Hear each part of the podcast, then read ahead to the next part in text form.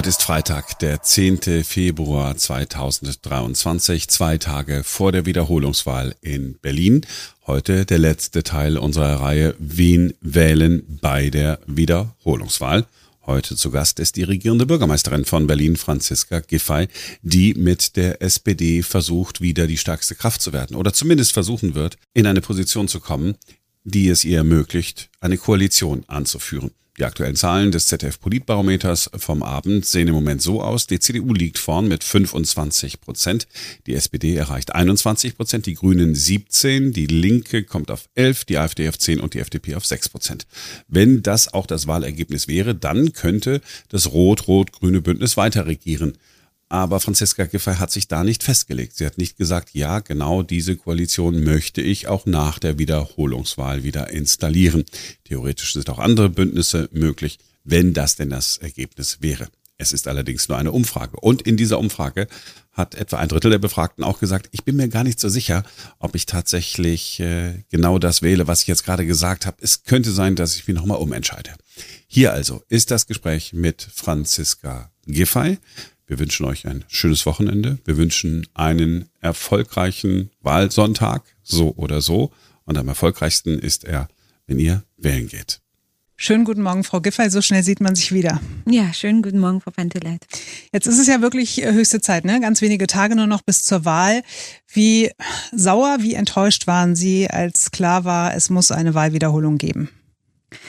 Also ich Wissen Sie, wenn es irgendwas helfen würde, wenn man sauer ist, dann würde ich sauer sein. Aber es hilft nichts. Es ist so, es sind Fehler passiert, die vor meiner Amtszeit passiert sind. Ich war selber Kandidatin. Ich muss jetzt mit dieser Lage umgehen und ich muss das Beste draus machen, wie so oft in diesen letzten drei Jahren, in denen wir eigentlich von einer Krise zur nächsten äh, gegangen sind. Und deswegen ist meine Aufgabe jetzt, dass wir alles tun, damit diese Wahl reibungslos verläuft. Und das haben wir getan. Wir sind dabei, das ähm, alles seit mehreren Monaten vorzubereiten. Und ich bin sehr zuversichtlich, dass am Sonntag das gut und gut organisiert auch läuft. Frau Giffey, ich glaube, mit, mit Klaus Lederer oder so haben Sie gar nicht so große das, das, das Problem, ne? Aber mit Bettina Jarasch, das ist, geht da jetzt schon irgendwie so ein paar Monate hin und her. Im Prinzip ist mein Eindruck, seit wir wissen, dass nochmal gewählt wird, hat man den Eindruck, sie beide können sich überhaupt nicht leiden. naja, also ich sag mal so, wir sind beide erwachsen genug, um professionell zusammenzuarbeiten und das tun wir auch. Und die Verantwortung, die auch ich habe als regierende Bürgermeisterin für die ganze Stadt, ist, dass wir eine seriöse und gute Regierungspolitik machen, die eben auch dafür sorgt, dass wir gut durch die Krise kommen. Und das ist auch gut gelungen in den letzten Monaten. Ähm, aber natürlich, wenn Sie in so einer direkten Konkurrenzsituation sind, ähm, wo es eben darum geht, ähm, dass die Frage ist, wer übernimmt die Führung in der Stadt. Also wenn Bettina Jarasch neben mir in der Senatsbilanzpressekonferenz äh, zum Abschluss des Jahres sitzt und sagt, ja, sie möchte gerne weitermachen, aber unter ihrer Führung, also da können Sie nicht erwarten, dass ich da jetzt sage, oh ja, ja, super, sondern da ist klar, dass wir an dieser Stelle meinungsmäßig nicht zusammenkommen und dass es ganz klar auch einen Kampf gibt darum, ob wir äh, hier eine soziale und demokratische Führung haben, die eben die ganze Stadt im Blick hat oder eher jemanden, der für Klientelpolitik steht. Und das muss man ganz klar sagen. Denn ähm, wissen Sie, äh, ob die Friedrichstraße nun das große verkehrspolitische Thema ist oder nicht. Aber eins ist deutlich geworden. Hier ist Politik gemacht worden für eine bestimmte Klientel. Und ich glaube, dass wir, wenn wir die ganze Stadt sehen, müssen wir immer auch sehen, wir haben unterschiedliche Verkehrsteilnehmer, wir haben die Innenstadt, aber auch die Außenbezirke. Wir haben Menschen, die Arbeit geben, aber auch Arbeit nehmen und wir werden nur weiterkommen in der Stadt, wenn wir eine Politik haben, die auch auf Ausgleich setzt und die unterschiedlichen Interessen im Blick hat. Und das ist mir wichtig und das fehlt mir da an der Stelle manchmal und da muss man das auch deutlich sagen, wo die Unterschiede sind. Stichwort Friedrichstraße. Ähm, warum haben Sie sich das gefallen lassen? Also es gab mehrere Menschen, die ich gehört habe, mhm. die gesagt haben, ich würde mir eine Regierende wünschen, die ja. eben auf den Tisch haut und die sagt, so, und jetzt fliegst du achtkantig hier raus. okay, also dazu muss man eine wichtige Sache erklären. Ähm, wir haben formal ja in Berlin Straßen, für die die Bezirke die alleinige Zuständigkeit haben und Straßen, die übergeordnet sind. Die Friedrichstraße ist in der letzten Legislatur auch leider mit Beschluss des Abgeordnetenhauses aus dem Netz der übergeordneten Straßen genommen worden. Deswegen hat der Senat originär nicht mehr die Zuständigkeit, hier über Teilentwidmungen zu sprechen.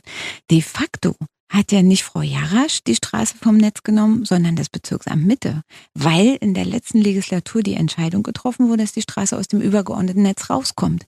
Deswegen musste Frau Jarasch auch nicht in den Senat damit, sondern konnte aus ihrer verkehrspolitischen und auch Ressortzuständigkeit sagen, ich befürworte, was der Bezirk Mitte da macht.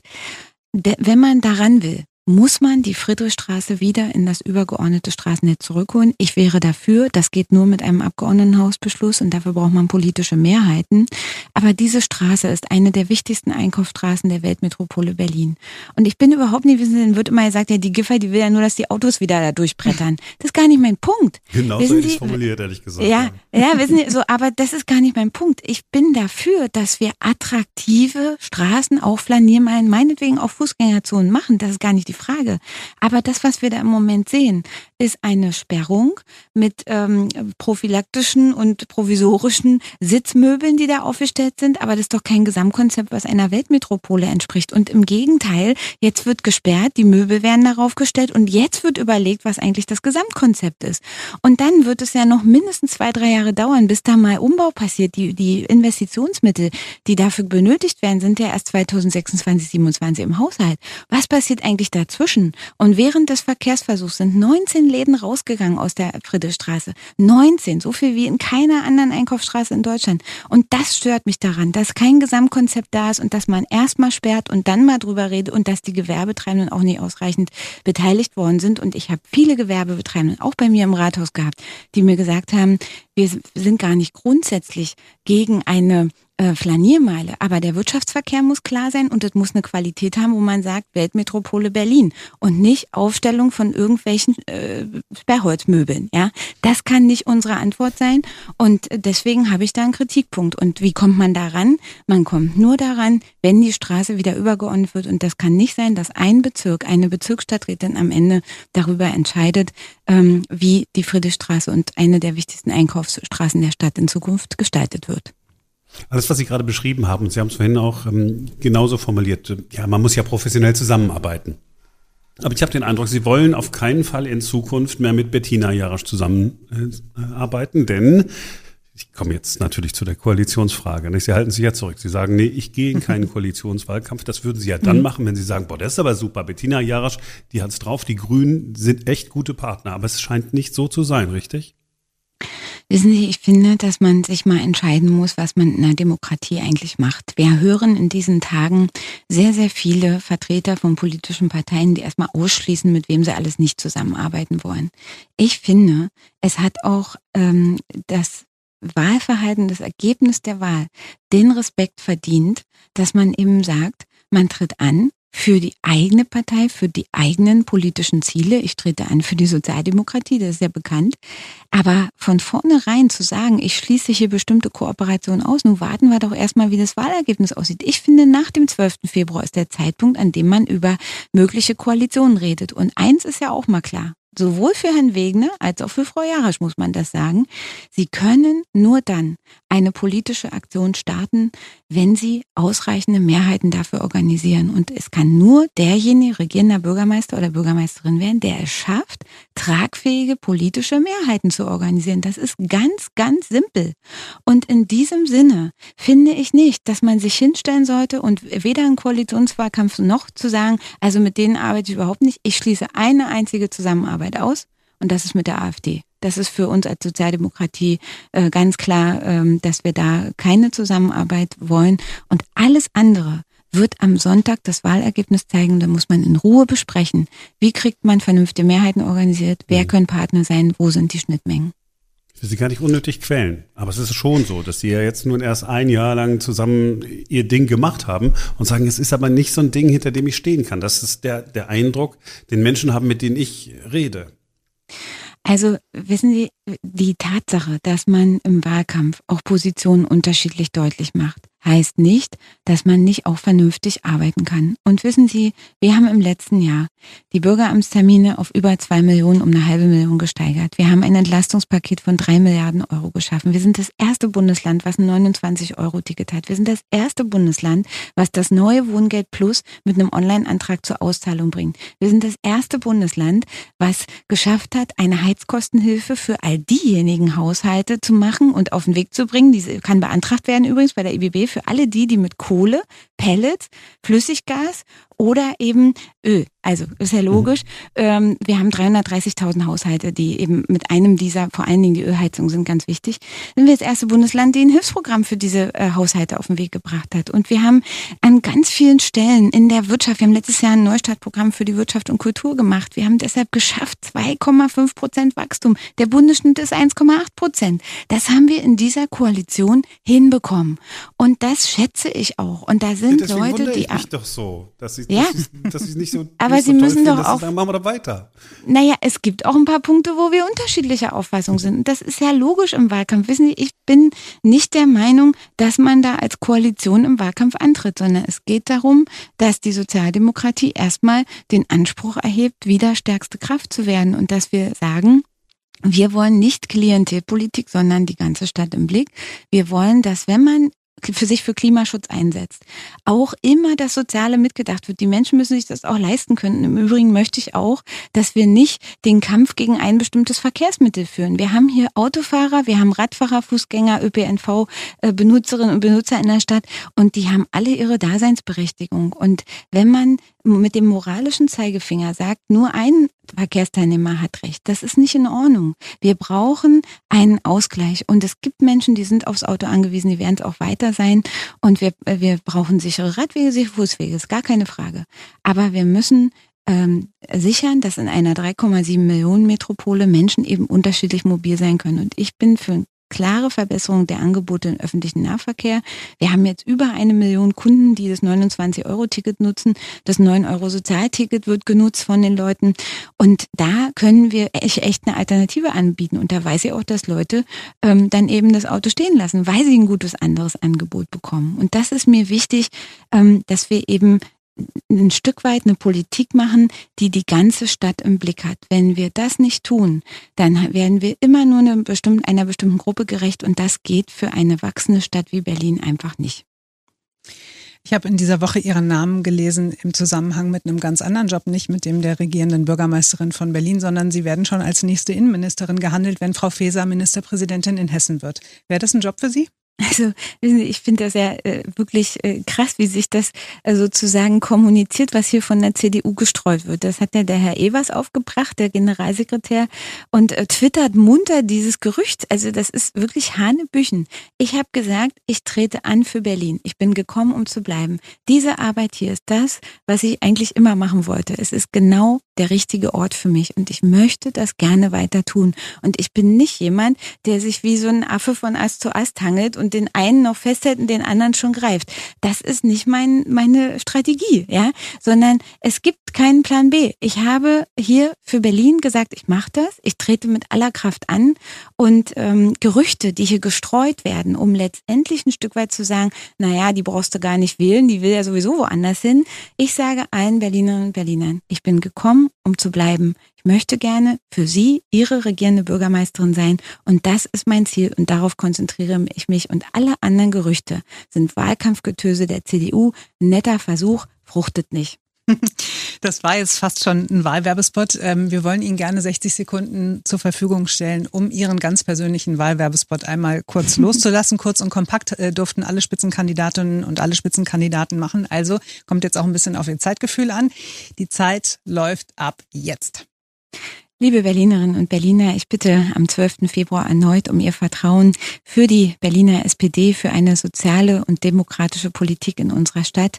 Ich möchte gerne, dass wir sozialen ökologischen und auch wirtschaftlichen Fortschritt zusammendenken. Und dafür brauchen wir ein Berlin, das auf unsere starke Wirtschaft setzt. Denn alles, was wir sozial wollen, was wir uns wünschen in der Stadt, wird nur bezahlbar sein, wenn wir eine starke Wirtschaft haben. Damit haben wir begonnen und darauf wollen wir aufbauen. Und ich bringe 20 Jahre, über 20 Jahre Erfahrung im Bezirk, im Land, im Bund mit, die ich einbringe in diese Arbeit. Und ich bitte um Ihr Vertrauen dafür, dass wir Berlin zur Chancenstadt entwickeln, dafür, dass wir eine wirtschaftsstarke, eine vielfältige, eine weltoffene Metropole sind und bleiben. Kiez und Weltstadt geht zusammen. Und wenn es dann sozial ist, dann sind wir gut dran und dafür werbe ich und bitte um Ihr Vertrauen. Sozial, da sind wir sofort beim Thema Wohnen, Frau Giffey. Da gab es ja diesen Rohrkrepierer, so habe nicht ich das formuliert, sondern jemand vom Mieterbund, nämlich dieses Wohnungsbündnis, dieses Neu, wie heißt das eigentlich? Wohnungsneubaubündnis, helfen Sie mir eben, dass Sie da Ja, ist einfach unser Berliner Wohnungsbündnis und das ist überhaupt kein Rohrkrepierer. Also ich nee. finde das unglaublich, wie hier Leute versuchen, Dinge schlecht zu reden. Aber reden Sie mal ruhig, fragen Sie mal erstmal Ihre Frage. nee, nee, ich wollte mal, ich wollte mal fragen, aus Ihrer Sicht hat das irgendwas gebracht bisher? Also, wissen Sie, ich stelle mir mal vor, wir hätten das nicht gemacht. Ja, die Hamburger haben ja so ein Wohnungsbündnis, die haben auch eine Senatskommission zur Beschleunigung vom Wohnungsbau. Beides mhm. wurde ja lange im letzten Wahlkampf diskutiert, brauchen wir dringend und so weiter. Und ich habe dann in den ersten vier Wochen nach der Wahl dieses Wohnungsbündnis gestartet, die Verhandlungen dafür. Wir haben dann im Juni den Vertrag gemacht dafür und ähm, wir haben 20 Partner, die da mitmachen. Ja, und äh, dann gibt's einige, die sagen, ja, finden wir irgendwie reicht nicht, zu wenig, zu spät und nicht für immer und deswegen sind wir nicht dabei und deswegen ist es blöd. Ich frage dann immer, was ist eigentlich die Alternative? Wir müssen zusammenarbeiten. Die städtischen Wohnungsbaugesellschaften, die Genossenschaften, aber auch die privaten Akteure. Es wird niemand alleine schaffen, 20.000 Wohnungen im Jahr zu bauen. Es braucht Kooperation. Und wenn ich dann, äh, und, und ich sage dann immer, was willst du machen? Du musst mit denen arbeiten, die wollen. Ja, und wenn einer sagt, mhm. ich mache nicht mit, weil es reicht mir nicht, das hilft uns überhaupt nicht weiter. Und wir haben im letzten Jahr 16.500 Wohnungen in Berlin fertiggestellt. Das kann man sagen, ja, wollte der eigentlich mehr. Ja, wir hatten auch Krieg. Wir hatten Krise, wir hatten große Auswirkungen, Lieferkettenengpässe, Preissteigerung, Inflation, Zinssteigerung. Das sind alles Punkte, die das Baugeschehen natürlich beeinflussen. Aber eins will ich mal sagen. Wir haben mit den 16.500 Wohnungen über 80 Prozent des Ziels erreicht. Und das ist deutlich mehr als der Bundesdurchschnitt und übrigens auch deutlich mehr als Bayern. Wir hören ja manchmal gerne, dass da aus Bayern immer Hinweise kommen.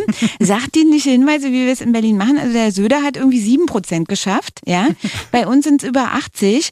Und da würde ich mal sagen, manchmal ist Berlin auch besser als Bayern. Und das muss man auch mal sagen. Und natürlich wird es nicht einfacher. Auch in diesem Jahr steht an, die Baubranche ist angeschlagen. Wir haben Riesenzinssteigerungen.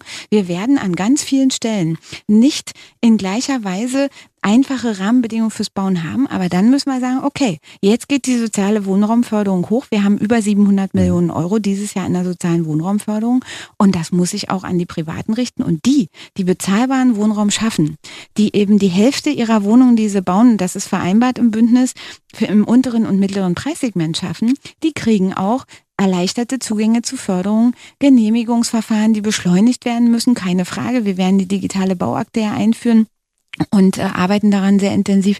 Das sind alles Punkte, die wir voranbringen müssen. Und ich will auch sagen, die Senatskommission Wohnungsbau, die haben wir im März letztes Jahr gegründet, hat die haben die Hamburger auch. Wurde ewig drüber diskutiert. Ich habe es gemacht.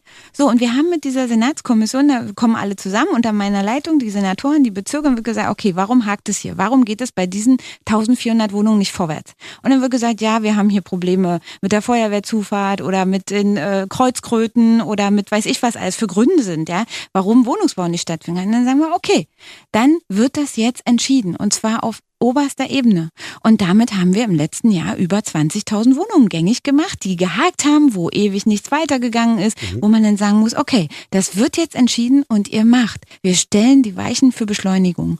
Und das ist das, was wir tun. Aber ich muss Ihnen auch sagen, das Wohnungsbündnis ist im Sommer letzten Jahres gegründet worden. Wie, was erwarten die Leute denn eigentlich? Das ist doch kein, kein äh, Zauberstab, den ich in die Hand nehme. Wohnungsbau braucht Zeit. Sie stellen Weichen. Und wir müssen auch bei der Frage Typengenehmigung Wohnungen und äh, Modulbauweise haben wir jetzt ein großes Projekt an der Landsberger Allee, 1400 Wohnungen in Modulbauweise, werden in Fürstenwalde an der Spree die Module übrigens hergestellt dafür. Das größte Projekt in Deutschland, da geht das natürlich zack, zack. Und das müssen wir machen. Das sind die Dinge, die notwendig sind. Und ähm, dieses ewige Genörle, Genörgele und Gemeckere, ja, das hilft mir nicht weiter. Ich arbeite mit den Leuten zusammen, die sagen, wir wollen hier was bewegen. Und natürlich geht das nicht alles von heute auf morgen, aber ich sehe nicht, wo der Vor Vorschlag dann ist, was man sonst dann machen soll. Wir müssen alle zusammenholen. Kooperation statt Konfrontation. Bin ja bei Ihnen. Und bei der Konfrontation, da ist ja dieses aus Ihrer Sicht leidige Thema äh, Volksentscheid, äh, Deutsche Wohnen und Co. Äh, enteignen. Sie versuchen das mit dem Trick, dass irgendwie eine Kommission dann sagt, ja, ist leider rechtlich alles nicht möglich. Äh, wenn die Kommission aber jetzt, äh, die Sie eingesetzt haben, zu dem Schluss käme, doch, also rechtlich, alles gar kein Problem, würde nur unfassbar viele Milliarden kosten, dann würden Sie auch sagen, ja, ich, Franziska Giffey, ich stimme diesen Enteignungen zu oder setze sie um, obwohl ich nicht zustimme. Also, ich sage mal so, meine Haltung zum Thema Enteignung und zur Frage, ob das ein geeignetes Mittel ist, um die soziale äh, Wohnungsfrage zu lösen, die ist ja nur bekannt. Ja, wir haben hier äh, bei diesem Volksentscheid geht es um 240.000 Wohnungen. In diesen Wohnungen leben Menschen und wenn wir die enteignen oder vergesellschaften, wie es dann äh, auch äh, ja heißt, dann heißt das, dass diese Wohnungen ihren Eigentümer wechseln. Das heißt aber nicht, dass die Menschen, die jetzt gerade eine Wohnung suchen, irgendeine Chance haben, eine Wohnung zu finden, weil die Wohnung, um die es geht, da leben Menschen drin. Und wir müssen damit rechnen mit hohen Entschädigungszahlungen in Milliardenhöhe, das haben Sie gerade schon gesagt. Das muss auch irgendwo herkommen. Und natürlich an einem Kapitalmarkt mit erhöhten Zinsen sind das erschwerte Bedingungen. Und ähm, wir haben jetzt natürlich trotzdem einen Volksentscheid, den müssen wir sehr ernst nehmen. Das sind 59,1 Prozent der Menschen, die gesagt haben, wir wollen das. Und deswegen muss das seriös und ordentlich geprüft werden. Wir haben deshalb die Expertenkommission eingesetzt, die genau das macht. Und diese Expertenkommission wird zu einem Ergebnis kommen. Was aber klar ist, dass sie uns nicht die Entscheidung abnehmen wird, sondern die Expertenkommission hat ja den Auftrag zu schauen, ist das verfassungsgemäß? Welche wirtschaftlichen Folgen hat das? Welche rechtlichen Folgen hat das? Wie hoch muss die Entschädigung sein? Und auch ähm, mit welcher äh, mit welchem Widerspruch ist natürlich zu rechnen, weil es wird Klagen geben äh, dagegen, jahrelange Klagen. Und all das muss äh, dann bewertet werden. Und wir werden wahrscheinlich im Mai dieses, diese Empfehlung, diese Einschätzung der Expertenkommission haben und dann muss Politik das entscheiden und seriös und ordentlich damit umgehen. Aber wissen Sie, ich habe als regierende Bürgermeisterin einen Eid geleistet, das Beste für diese Stadt zu bewegen und auch Schaden von der Stadt abzuwenden. Und unter diesem Aspekt werde ich diese Fragen auch bewerten. Und ich kann nur sagen, es sind viele Gründe, die da auch zu bedenken sind. Und für mich ist immer entscheidend, was hilft es bei der Frage, schaffen wir für die, die jetzt eine Wohnung suchen, mhm. neuen Wohnraum. Und da brauchen wir Wohnungsbau, wenn wir auf vier Millionen Menschen einwachsen. Und wir brauchen Investoren, die das auch machen und die nicht sagen, ich gehe mal lieber woanders hin, wenn hier in Berlin enteignet wird. Das sind einfach meine Bedenken. Wir werden trotzdem ordentlich diese Expertenkommission äh, abwarten und vielleicht zeigt ja die Expertenkommission auch noch einen dritten Weg auf, der möglich ist. Darum geht es ja auch zu schauen. Oh, wissen Sie das schon mehr als wir? Wissen Sie das schon? Haben Sie nein, ich weiß, das ist eine reine. Wirklich nicht, äh, nein, ich, ich weiß da nicht mehr. Die Expertenkommission arbeitet wirklich völlig äh, autark. Die haben mhm. den Auftrag und die machen das und wir werden das Ergebnis dann wahrscheinlich im Mai haben und da muss man damit auch politisch umgehen. Aber danke, dass die Botschaft ist nochmal klar angekommen, Enteignung, nur wenn äh, alle, alle, alle Stricke reißen. Ähm, ja, das war, so glaube ich, ganz wichtig zu hören. Ja, also ich sag mal, äh, selbst das, ja, ich, ich finde einfach, wir müssen sehr, sehr, sehr genau uns überlegen, was wir da tun. Und meine Haltung dazu ist sehr klar.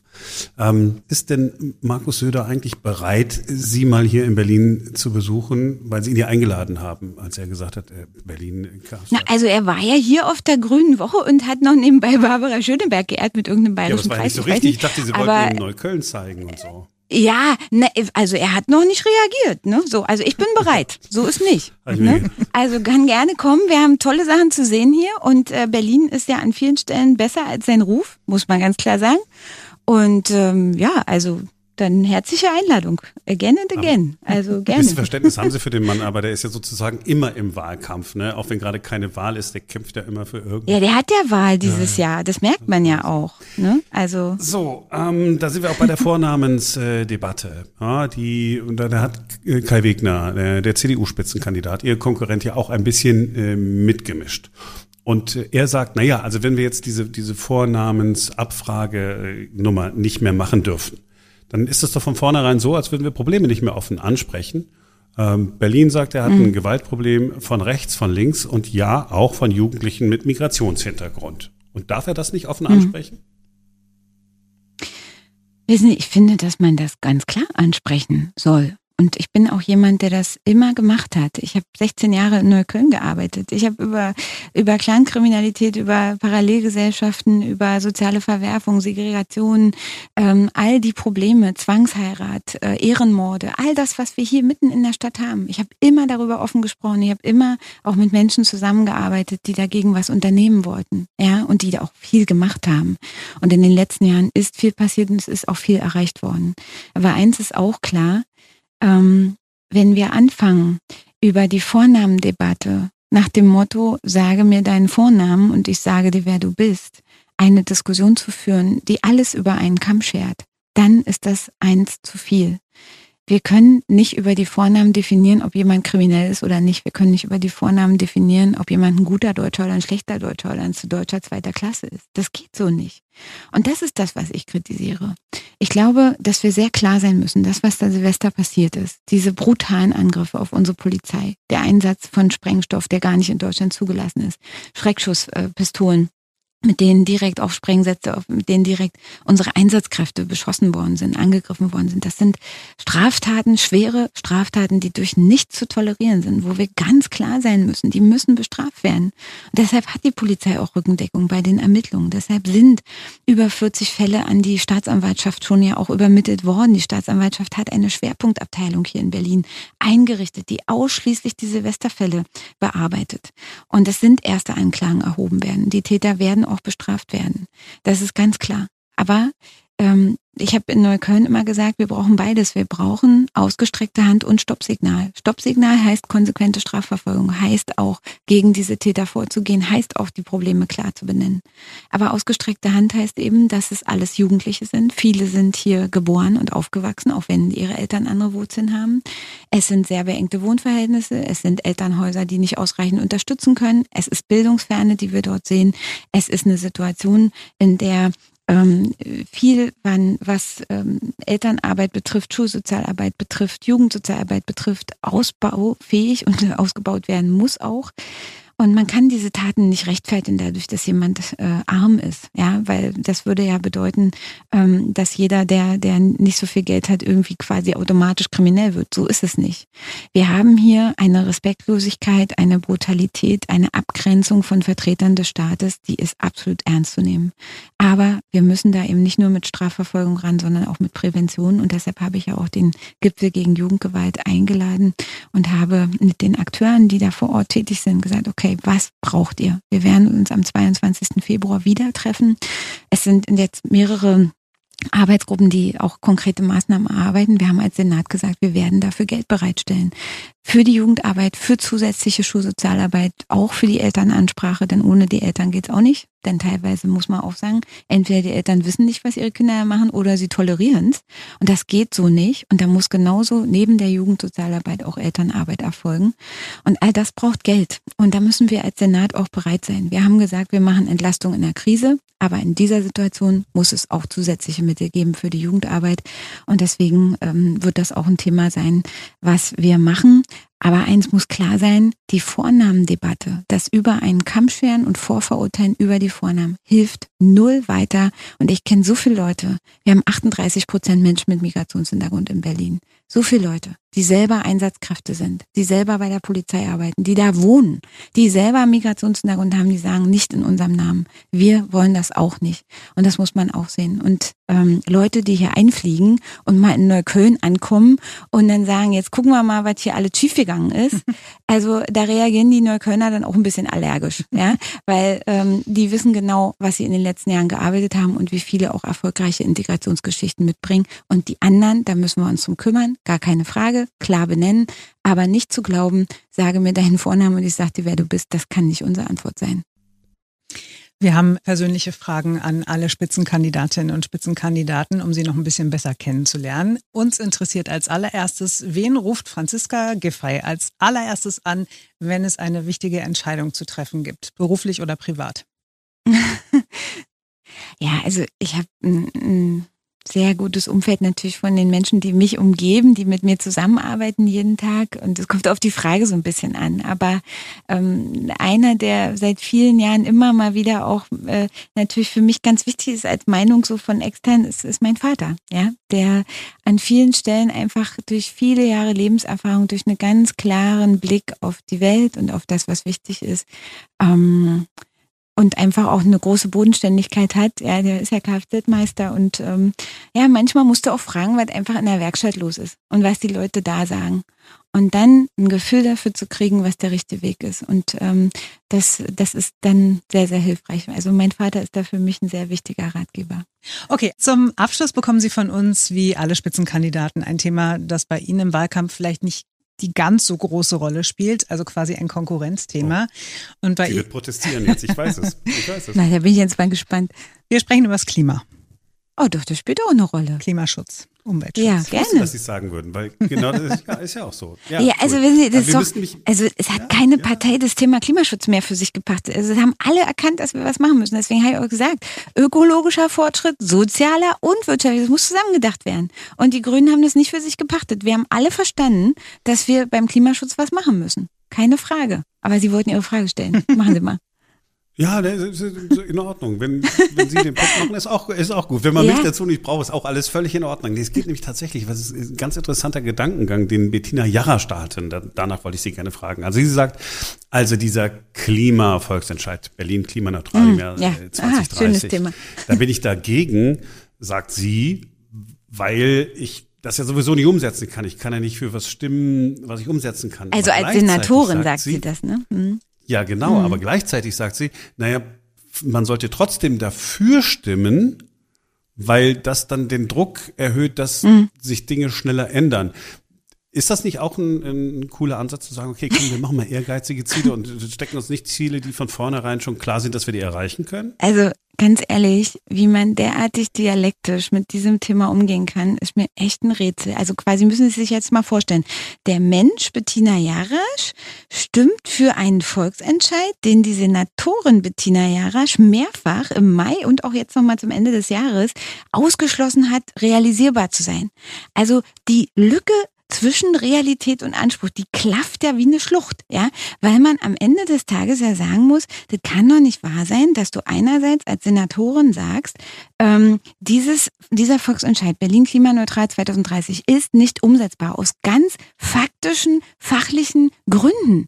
Wenn ich mir alleine unsere Fuhrparks angucke, wir werden bis 2030 nicht alle Polizeiautos, alle Straßen- und Grünflächenamtsfahrzeuge und alles, alles umgestellt haben. Wir werden nicht in sieben Jahren, eigentlich sechseinhalb quasi, wenn man so will, ab Volksentscheid, dann äh, werden wir nicht Berlin komplett klimaneutral haben. Wir werden vielleicht 70 Prozent der, äh, der CO2-Emissionen gesenkt haben. Schon das ist sehr ambitioniert. Wir arbeiten daran.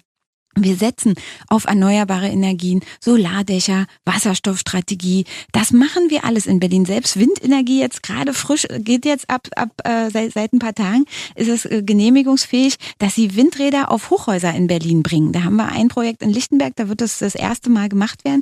Also da wird eine Menge passieren. Wir haben jetzt ein Zusatzprogramm für Balkonkraftwerke. Wenn die Leute sich selber eine kleine Solarzelle auf dem Balkon, gibt's Fördergelder vom Land Berlin. Ist ganz frisch. So, das machen wir alles. Aber wir werden bis 2030 2030 die Stadt nicht klimaneutral haben. Wir werden auf einem sehr guten Weg dahin sein. Auch vielleicht vor 2045 das zu schaffen. Wärmewende, Energiewende, all das, ähm, die Verkehrsfragen, die da auch dazu gehören. Aber ich finde es wirklich nicht seriös, auf der einen Seite genau fachlich zu wissen, dass das nicht möglich ist, als Senatorin, als Fachsenatorin zu sagen, nein, ich äh, ähm, äh, stimme gegen oder ich kann diesem Volksentscheid nicht zustimmen aus Fachsicht und dann aber zu sagen, ich äh, stimme dann aber als, als Mensch oder als Grünenmitglied oder wie auch immer dafür ja, um mich selber quasi unter Druck zu setzen. Also das ist es ja, ne? Also ich stimme für einen Volksentscheid, mhm. der mich als verantwortliches Regierungsmitglied unter Druck setzt. Da fehlt mir wirklich ähm, die, also das kann ich nicht nachvollziehen. Ja, und ich finde, wir müssen ehrlich bleiben in der ganzen Debatte. Wir müssen da auch einfach seriös bleiben. Und wir setzen uns diese Ziele. Wir wissen, wie wichtig das ist. Aber es muss auch so sein, dass wir ganz klar sagen, Schritt für Schritt, wir müssen die Leute dabei mitnehmen und nicht mit solchen Radikalmethoden wie äh, Parkplätze die Hälfte reduzieren, alles Tempo 30 hier in der Stadt. Das ist nicht der Weg, sondern der Weg ist einer, der sagt, erneuerbare Energien, Schritt für Schritt umstellen, gute Güterangebote für den öffentlichen Nahverkehr. All das tun, um zum Beispiel auch unsere Wärmeversorgung hier in der Stadt umzustellen auf Klimaneutralität. Wir haben hier alleine in der Fernwärme 1,3 Millionen Haushalte von zwei Millionen. Wenn die Fernwärme nicht klimaneutral wird, wird Berlin auch nicht klimaneutral. Und das heißt, das sind die großen Stellschrauben und da müssen wir dran arbeiten, aber seriös, vernünftig, Schritt für Schritt und nicht mit Radikalmaßnahmen, die vollkommen unrealistische Ziele setzen und man kann sich so viel unter Druck setzen, wie man will. Es ist schlicht nicht umsetzbar. Und das ist auch seriöse Regierungspolitik, wenn man auch mal sagt, was eben nicht geht. Und das sage ich. Mhm. Okay.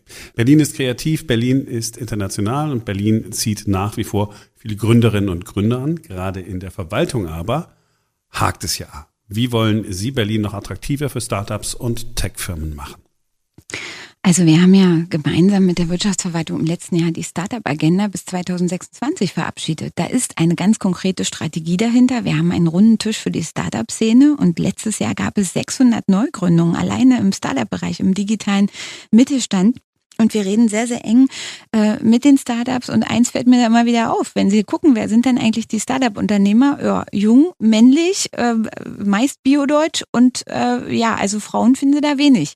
Und deswegen ist für mich das Thema Gründerinnen eins, was ganz wichtig ist. Da haben wir jetzt auch ein Förderprogramm aufgelegt, wo wir sagen, wir wollen die Gründerinnen unterstützen, die hier neu durchstarten. Und natürlich, was die am meisten brauchen, ist das Thema Fachkräfte auch aus dem Ausland. Und da geht es darum, wie kriegt man schnell die Aufenthaltsgenehmigung hin, wie kriegt man schnell hin, dass die alles geklärt haben, damit sie Talente aus der aller Welt hierher holen können. Und dafür haben wir mit Berlin Partner zusammen einen Business Immigration Service aufgestellt, wo Startup-Unternehmen, die gegründet haben, die Auslandsfachkräfte suchen, direkte Unterstützung kriegen, quasi einen Fast Track durch die Berliner Verwaltung, damit sie die Talente der Welt, die Kreativen, die Fachkräfte auch hierher holen können. Also einfach mal auf die Webseite Berlin Partner Business Immigration Service, genau das machen die, diese Unterstützung. Und ansonsten, wenn man es größer denkt, wir haben ja die Verwaltungsreform Eckpunkte gestern im Senat beschlossen. Das ist das Ergebnis von einem Jahr Arbeit gewesen. Unser Chief Digital Officer, der Ralf Kleindick, hat mit allen Behörden daran gearbeitet, ähm, auch mit den Bezirken, zu sagen, wir müssen die Verwaltung nicht nur digitalisieren, wir müssen sie auch reformieren. Und da sind drei große Aspekte. Der erste ist klare Aufgabenverteilung zwischen Senat, Bezirken. Das zweite ist, dass wir auch eine gesamtstädtische Steuerung brauchen durch den Senat mit einheitlichen Standards. Und das dritte ist, wir brauchen starke Bezirke, die das auch schaffen zu machen. Und das heißt, ich bin sehr dafür, politische Bezirksämter, Richtlinienkompetenz der Bezirksbürgermeister. Ich war selber drei Jahre Bezirksbürgermeister und fünf Jahre Stadträtin. Ähm, ich weiß genau, was es braucht. Wir haben hier zwölf Großstädte, die mit über 300.000 Menschen hier den Laden am Laufen halten. Und die müssen gut ausgestattet sein und die brauchen das Personal, was auch gut bezahlt ist. Und dann machen die ihren Job. Und das sind die Punkte, an die wir auch ran müssen. Vielen Dank, Frau Giffey. Ja, sehr gern. Vielen Dank.